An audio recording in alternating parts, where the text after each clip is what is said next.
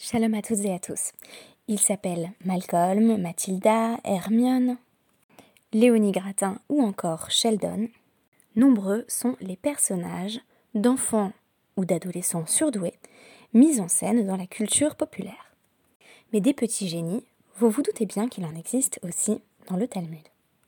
Le personnage de surdoué que j'ai choisi pour la référence du jour n'est autre que Sheldon, plus particulièrement le Sheldon mis en scène dans la sitcom Young Sheldon, qui constitue un prequel, donc qui se déroule avant l'autre célèbre sitcom Big Bang Theory. Et ce qui m'a intéressé tout particulièrement, c'est l'amitié entre le protagoniste et le personnage de John Sturgis, qui est un professeur d'université bien entendu beaucoup plus âgé que lui, et lorsqu'un tout jeune Sheldon commence à suivre des cours à l'université à temps partiel, c'est dans les cours de physique du professeur Sturgis qu'il se présente en premier, non sans avoir échangé au préalable avec lui des lettres qui dénotent d'une amitié naissante entre John Sturgis et le petit Sheldon. On a là un exemple d'échange entre enfants et adultes, et du fait que l'enfant est ce qu'il faut bien appeler ici un surdoué, l'échange euh, se fait en quelque sorte au même niveau. Et ce, bien que euh, l'adulte, qui est ici en, réalité un, vieil homme, ait bien plus d'expérience. Ces amitiés entre le prodige et celui qui est dans un premier temps son mentor, on les retrouve dans des œuvres diverses de la littérature, comme par exemple euh, le vieil homme et la mère d'Ernest Hemingway, avec cette belle amitié entre Santiago et Manoline, mais j'avais déjà utilisé la référence, par conséquent, j'ai choisi Young Sheldon. Le podcast va devoir être vraiment plus court que d'habitude, parce que je bénéficie d'une trêve sans doute extrêmement brève, c'est-à-dire que j'ai ma petite fille qui joue juste derrière moi, et mon but n'est autre que euh, de la coucher, parce qu'il est à peu près minuit. Par ailleurs, on a affaire à un DAF de nouveau passionnant, le DAF 9 de la Maseret Taranit, euh, toujours euh, très agadique, le DAF parle notamment de Myriam et de son puits, ainsi que des trois figures de guide du peuple que furent Moshe, Aaron et Myriam, et s'associe à cela d'innombrables commentaires homilétiques passionnants sur les textes de notre tradition. Je me concentrerai cependant sur la rencontre entre Rabbi Yochanan et le fils de Resh Lakish. Tout simplement parce que j'en ai parlé dans le dernier podcast que j'ai présenté sur le DAF 7. Vous vous souvenez, parce que je l'ai évoqué brièvement, de cette quasi-histoire d'amour entre Rabbi Yochanan et Resh Lakish qui commence dans une anecdote rapportée traité Baba Metzia 84a cette anecdote est un petit peu étrange, je disais qu'elle avait des connotations homoérotiques, puisque euh, Resh Lakish voit Rabbi Yochanan nageant dans le Jourdain et se jette à l'eau, apparemment séduit par sa beauté. Rabbi Yochanan va convaincre Resh Lakish d'étudier, pour peu que Resh Lakish reçoive quelque chose de la beauté de Rabbi Yochanan. Mais bien entendu, une histoire d'amour entre ces deux sages serait inconcevable dans ce contexte, et Rabbi Yochanan va lui dire tu épouseras ma sœur qui est encore plus belle que moi. Resh Lakish et la sœur de Rabbi Yochanan ont un, enfant, un petit garçon, et euh, celui-ci devient, bien entendu, un enfant surdoué. C'est vers lui que Rabbi Yochanan se tourne pour l'interprétation de versets, et notamment lorsqu'il évoque euh, l'interprétation d'un pasouk de Dvarim, c'est donc Dvarim 14-22, à savoir Aser, t'es tu devras prélever la dîme. Littéralement, le dixième, tu dixièmeras. Et donc, il, l'interprète de façon homilétique, aser, bijvil tit acher. Tu devras prélever la dîme, tu devras donner une partie de tes revenus afin de t'enrichir. Et donc, sur ce, Rabbi Yochanan euh, rencontre le euh, fils de Resh Lakish, qui est qualifié ici de euh, Yanoka. Donc c'est encore un petit enfant. Et il a envie de lui faire réciter sa leçon.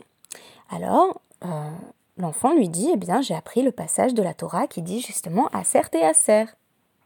Et il lui dit, mais j'ai pas exactement compris, qu'est-ce que ça veut dire en réalité? C'est-à-dire quel est le sens profond? Rabbi Yochanan va lui réciter son interprétation, à savoir, eh bien, euh, donne les impôts et tu t'enrichiras. et l'enfant répond à Marley, euh. Est-ce que c'est vrai en gros? Est-ce que comment je fais pour savoir? Plus particulièrement, il lui demande d'où tu sais ça. Et euh, Rabbi Yochanan, au lieu de lui répondre par exemple par un autre pasouk, dit tout simplement Zilnasi, va et teste. Va, voir si c'est vrai. En gros, il n'y a qu'à euh, observer empiriquement que, apparemment, selon Rabbi Yochanan, les personnes qui payent leurs impôts s'enrichissent. Ce début de dialogue est déjà délicieux.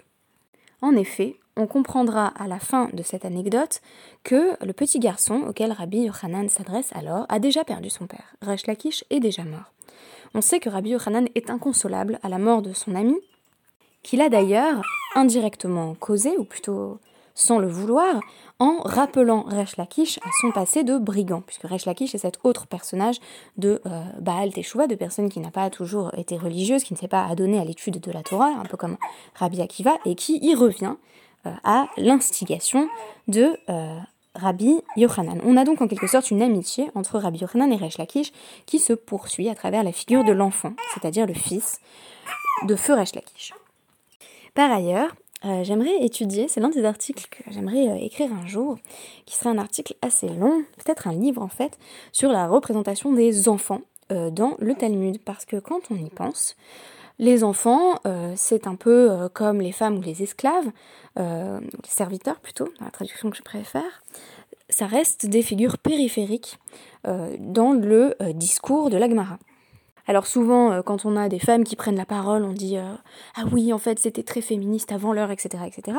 Mais on se soucie euh, souvent moins, de l'émergence de la parole des enfants. Parce que peut-être on part du principe que les enfants n'ont rien à dire. Mais ici, c'est intéressant, on, aura quelques autres instances de cela dans l'Agmara. On s'intéresse au contraire à ce que les enfants ont à dire et surtout, on a ce, personnage de Talmid Racham qui va simplement s'adresser à, un enfant et lui demander qu'est-ce que tu as appris aujourd'hui. Donc avec une démarche véritablement de mentor et de pédagogue.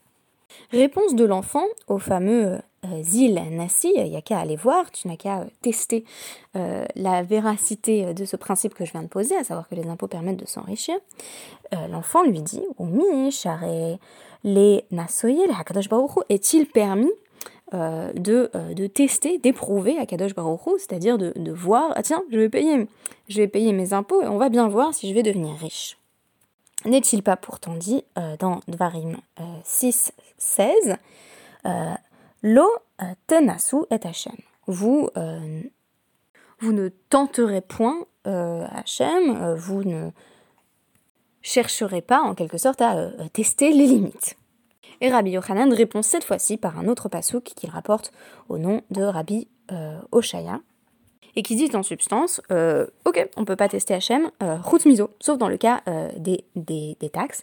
Et il va citer un, long passage, un assez long passage de, de Malachif, en réalité c'est un long pasouk, pour être plus précise, euh, qui semble affirmer, à travers une parole rapportée au nom d'Hachem, que euh, en matière de taxes, il est possible euh, de, de tester Hachem.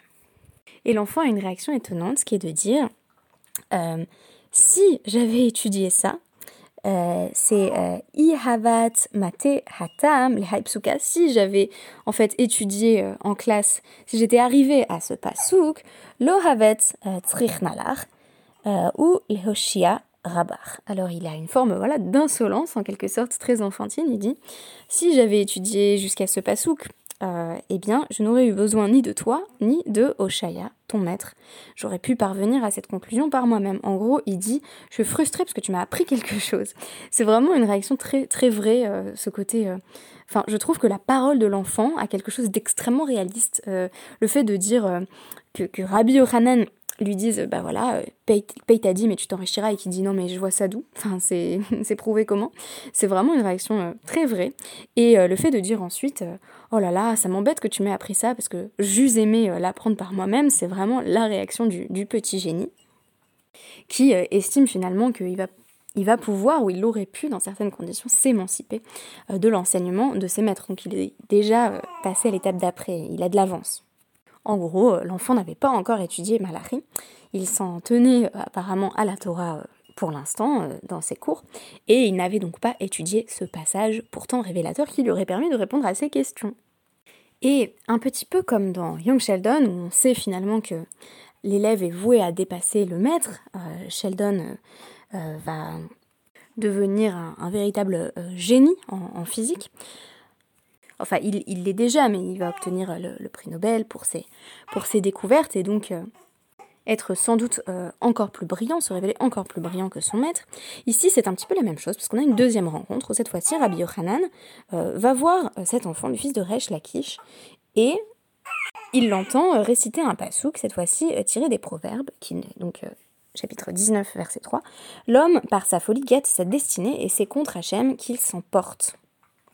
Et Rabbi Yochanan, cette fois-ci, va plutôt questionner l'enfant ou se poser une question euh, auquel l'enfant va réussir à répondre, à savoir mi ika mi dedir tivi euh, birtuve loramisi beuraita. C'est étonnant parce que c'est quelque chose qui est dans les ktuvim, qui est dans les, écrits, voilà, dans Michelet, et il semble ne pas y avoir d'allusion à cette idée, au concept euh, qui, est exprimé par ce verset dans la Torah. Et à ce moment-là, euh, l'enfant va lui répondre Si, si, tout à fait, il suffit de consulter Bereshit 42, 28.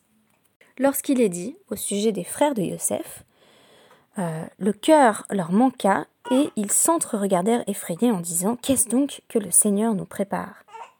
Après que euh, Yosef a accusé ses frères d'être des espions.